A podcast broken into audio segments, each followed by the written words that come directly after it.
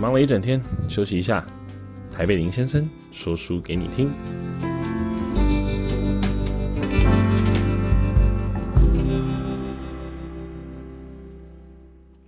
Hello，大家好，欢迎收听台北林先生。今天要跟大家分享的这本书呢，叫做《用人滋味》。那作者呢，是一位世界五百强企业的人资长。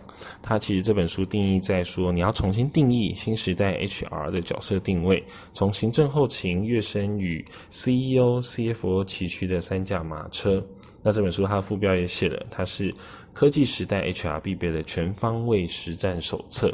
也就是说，这本书看起来呢是给 HR，然后就是我们人力资源部门或人力资源管理的专长的人，然后来看的。但其实，在我看了这本书之后，我发现，呃，你如果作为就是这个时代底下的任何一间公司的员工，不论你的公司规模是大是小，其实你都应该要来看看这本书。因为这本书呢，它很特别的是，在它从每一个人的内在开始，从每个人内在的动机，然后怎么样去驱使你的内在，然后才会开始进入到怎么样在组织里面扮演不一样的角色，甚至是在未来怎么样去面对这个挑战。那它这本书呢，在整本书里面就分成这三个大段落嘛。那第一个段落其实在讲到说，就是自己。在个人这个部分，他希望呢，大家都能够先从强化心智开始，就是说你要先从了解内在开始，你才能够改变外在的行为模式。那你要锻炼你的心智呢，第一步就是要先了解你自己。那如果你的心里面有一个想要成功的目标，那你必须要先征服你的恐惧感，走出舒适圈。那其实走出舒适圈这个概念呢，并不是那么的新，我相信大家已经听过很多了。但是他特别把这件事情放在第一个章节，个人。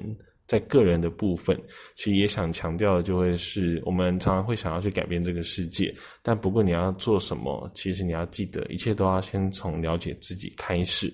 那你要成功的话，你一定要征服你的恐惧感，知道你怕什么，呃，怎么样能够走出这个舒适圈。再来呢，你想要实现目标，你应该要去练习，让自己有足够的专注力跟热情。接下来下一步就是我在前几集有提到的，你要掌握刻意练习的力量。怎么样呢？就是透过增强你大脑跟身体的适应力，那能够来突破你的潜能。再来，不是只有刻意练习，一直不断的发挥就好了。其实很重要的是，我在很前面的节目也有提到的，我们有没有留一些时间给自己，来跟自己对话？他在里面也提到说，你应该要适时的按下暂停键，倾听内心的声音，练习和自己对话。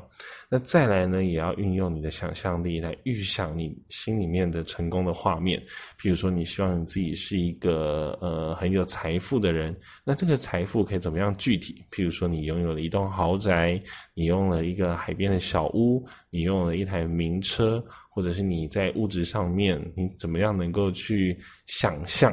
那你成功的画面是什么？而且把它具体化，在你的生活当中不断的去提醒自己。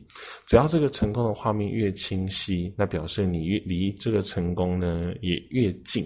那再来呢，也有就是你要怎么样去克服你的情绪商数，跟他另外提出个概念叫做 AQ，AQ 呢是逆境商数。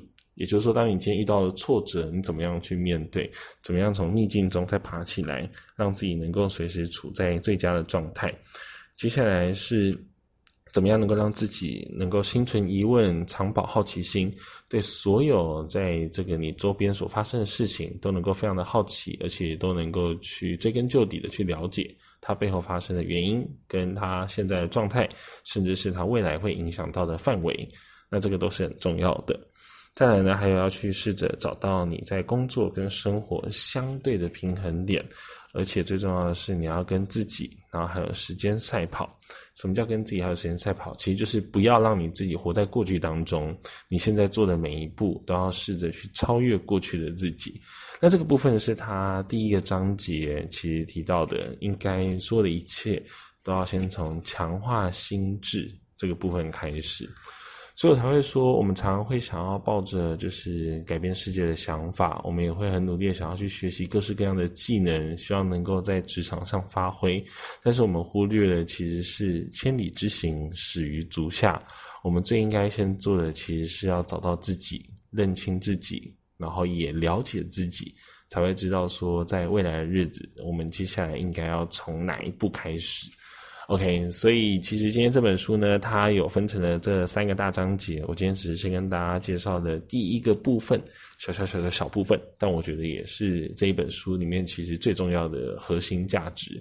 也就是说，你今天如果你在职场上面，你有很多想要去努力的目标，那你可能在你的生活上面，你有很多的计划，但都不要忘记一切的一切，记得你都要先从了解自己开始。